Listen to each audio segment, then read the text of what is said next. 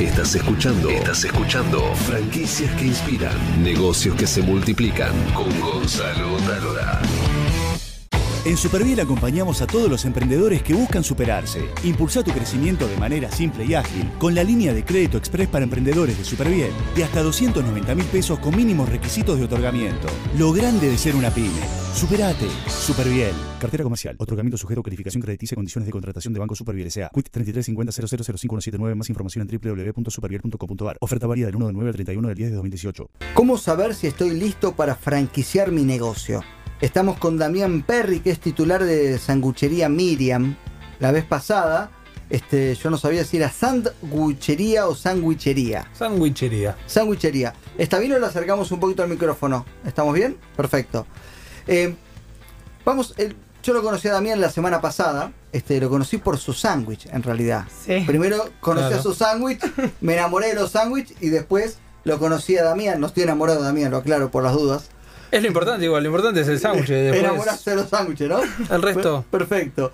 Y mm, la semana pasada, como, como siempre, una de formación profesional, me, me pongo a hablar, a conocer las historias. Y él me contó algo muy interesante de, de su empresa. Que mm, él tiene un local que ahora va a contar su historia en, en Lanús. Y tenía toda la intención de franquiciar. Abrió su segundo local en Caballito. Y se dio cuenta que todavía no era el momento para franquiciar su negocio. Que necesitaba todavía tener un poquito más de experiencia. Y vamos a hablar sobre eso. Porque cuando uno tiene un negocio exitoso, tiene que cumplir como ciertas condiciones para poder este, multiplicar ese éxito. Pero antes de ir a- a- al presente, quiero que me cuentes un poco la historia de la empresa. Porque vos me contaste que hoy tenés, ¿cuánto? ¿40 años? 32. 32. Te, te destrocé. Te destrocé. Te destrocé. No, pasa que yo a todo el mundo digo tiene 40, como yo. Está bien. Tiene 32 años. Y desde los 5 que está. Desde en- los 5 que mi mamá abrió el negocio, me crié adentro del negocio porque se trabajaba muchísimas horas, se trabajaba de 8 de la mañana a 11 de la noche, todos los días. Fueron creo que unos 12 años sin cerrar absolutamente un día, sin vacaciones. O sea, fue así, yo me crié adentro del negocio porque es donde estábamos todo el día, no, no, no hacíamos otra cosa. Y lo abrió ella, ella empezó trabajando en una panadería del barrio, de la otra cuadra de la casa de mis abuelos. Ahí se formó, tomó el amor por... Era una panadería general, a ella siempre le llamaron más la atención los sándwiches. Eran sándwiches más normales que lo nuestro, lo que por ahí más están acostumbrados a ver. Eh, y como buena gallega le puso su toque de mucho a todo. No importa qué, hay que ponerle mucho y fue un éxito. En el 91 abrió.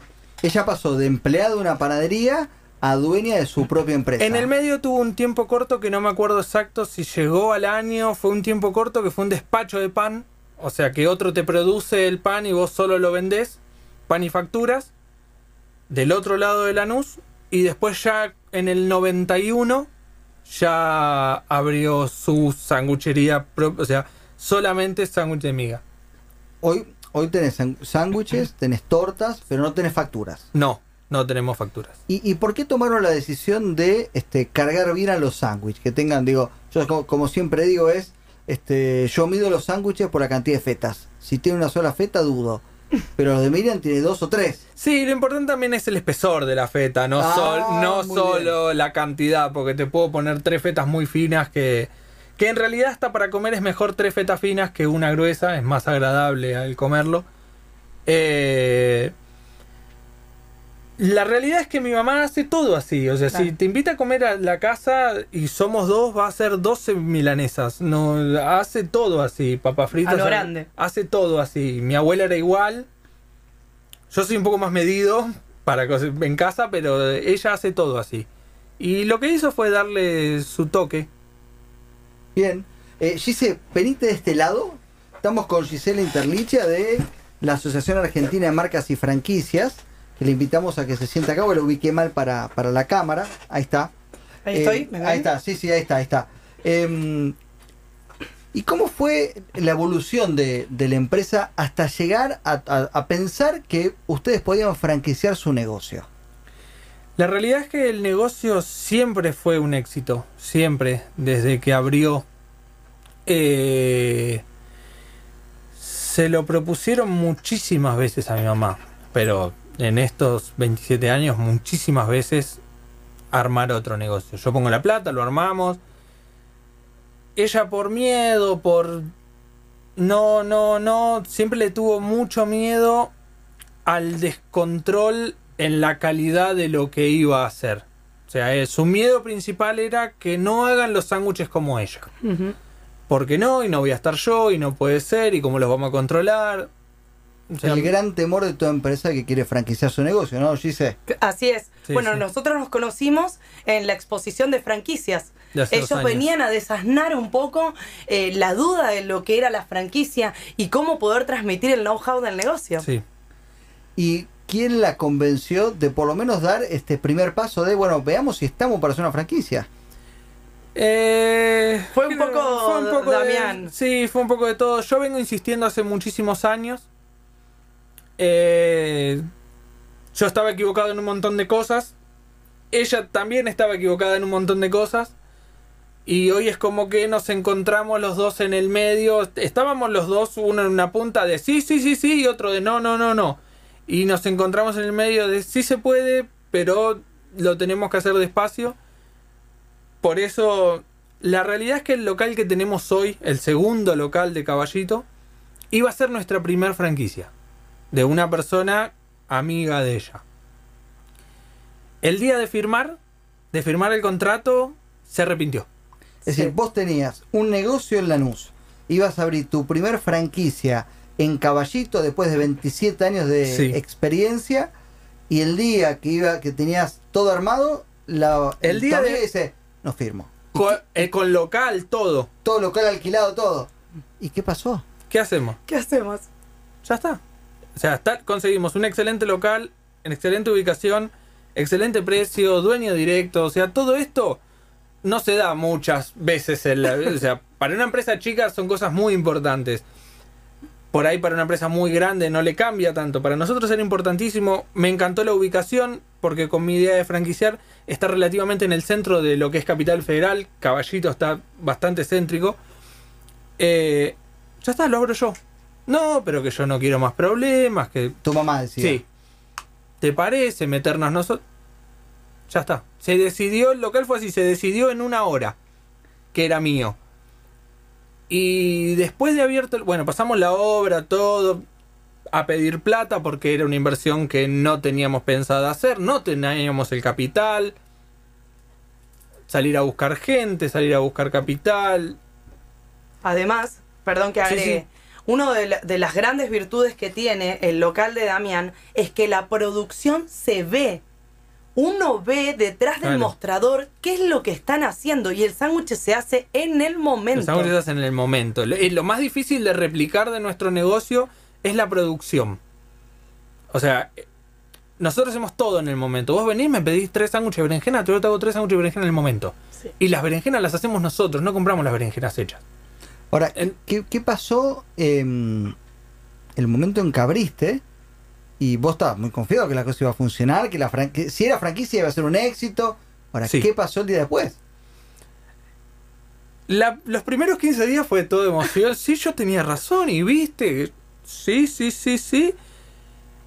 Y después entramos en una pequeña caída. que Se ve que fue como que la gente del barrio nos conoció y después ya entrás, viste, nos tocaron. Encima abrimos. Nuestro producto depende mucho del clima, muchísimo. Nos tocaron 22 días consecutivos de lluvia. Pero pará, ahí estamos hablando de la aceptación del público, Sí. que es algo circunstancial porque vos ya hoy estás vendiendo muy bien. Vos me contaste que tuviste como un conflicto de organización. Sí, claro. Sí, que claro. ahí te diste cuenta que no estabas todavía para franquiciar. Claro, porque, o sea, en parte también el conflicto de organización viene por un tema económico también. Lo que teníamos que organizar también era económico. El local de Lanús funciona hace 18 años de la misma forma, porque hubo una mudanza en el medio, por eso digo 18. Ya cuando se abrió este local, empezó el nuevo empezó a funcionar así, el nuevo de Lanús. Entonces como que está todo aceitado, cada uno sabe su tarea, la cumplen, cada uno sabe qué tiene que hacer. Ahora cuando traes toda gente nueva, vos le decís, sí, vos tenés que poner el vaso ahí. Y al otro día vas y el vaso no está ahí, porque es gente nueva, no hay gente que hace 10 años que hace lo mismo. Emplea- en Lanús hay empleados de muchísimos años, ya saben lo que tienen que hacer. Y hoy nos encontramos en ese proceso, en el, en el tema de, de estandarizar todo. De que cada uno sepa qué tiene que hacer, cuál es su rol. Estamos en eso. Vos, lo que mi vieja dice, una desgracia con suerte, ¿no? Porque en el momento que el- la franquiciada dice que no, en realidad para vos es una salvación. Después de verlo, verlo con el diario del lunes, sí, claramente. Claramente porque para el momento que lo lance, hoy me lo venís a preguntar, me venís a proponer y hoy te digo que no. Es decir, hoy yo te, te digo, eh, quiero poner tu franquicia, Hoy no. ¿por qué no? Porque todavía no tengo probado el modelo para multiplicarlo. O sea, yo quiero esperar que pase un año de mi nuevo local con gente nueva, con todo nuevo. Un año funcionó, bárbaro, hay que corregir, sí, corrijamos esto. ¿Qué funcionó bien? Esto, listo, lo dejamos.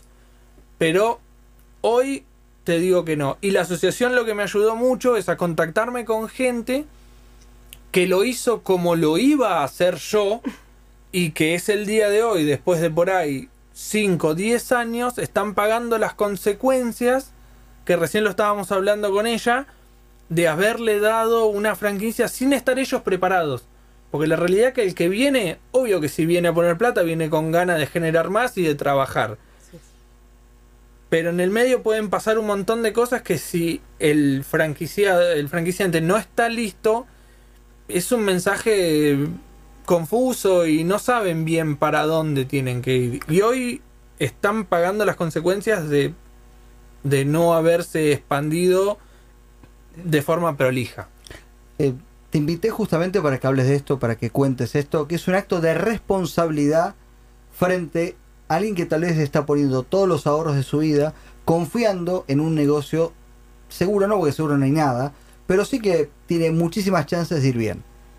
Y me parece que este es el gran mensaje para toda empresa que cree que tiene el éxito en la mano y es fácil replicarlo.